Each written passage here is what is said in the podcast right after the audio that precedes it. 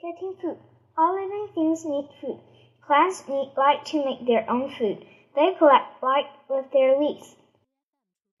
However, plants have different ways for their leaves to get the light they need.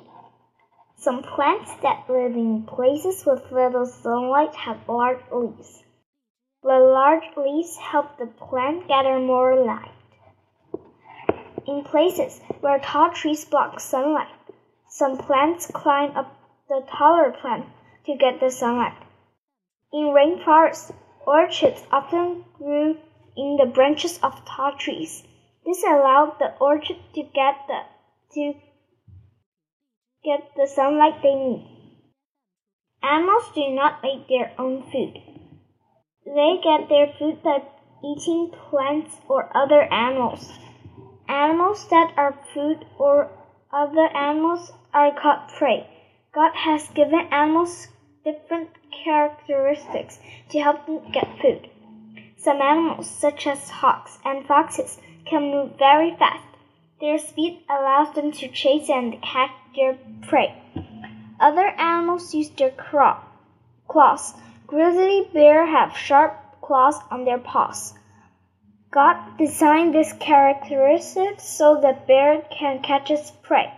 The claw can grip slippery fish or slip open a rotting log to find tasty insects. Birds use their beak to get food. God gave each bird the beak it needs to get the food it eats. Hummingbirds feed on nectar, but they also eat insects. The thin bone in a hummingbird's lower beak can twist and bend. This bone helps the hummingbird's beak snap shut to catch insects while hummingbird is flying.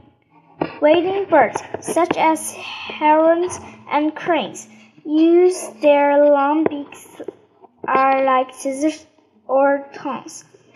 A great blue heron eats mostly fish, but its prey also includes frogs, snakes, turtles, and insects. Finding shelter. Animals need shelter as well as food.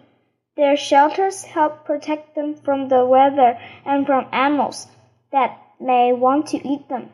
Animals have many kinds of shelters. Moles and prairie dogs dig burrows into the ground. Birds, mice, and squirrels build nests. A hollow tree may be a home to a raccoon or a colony of bees.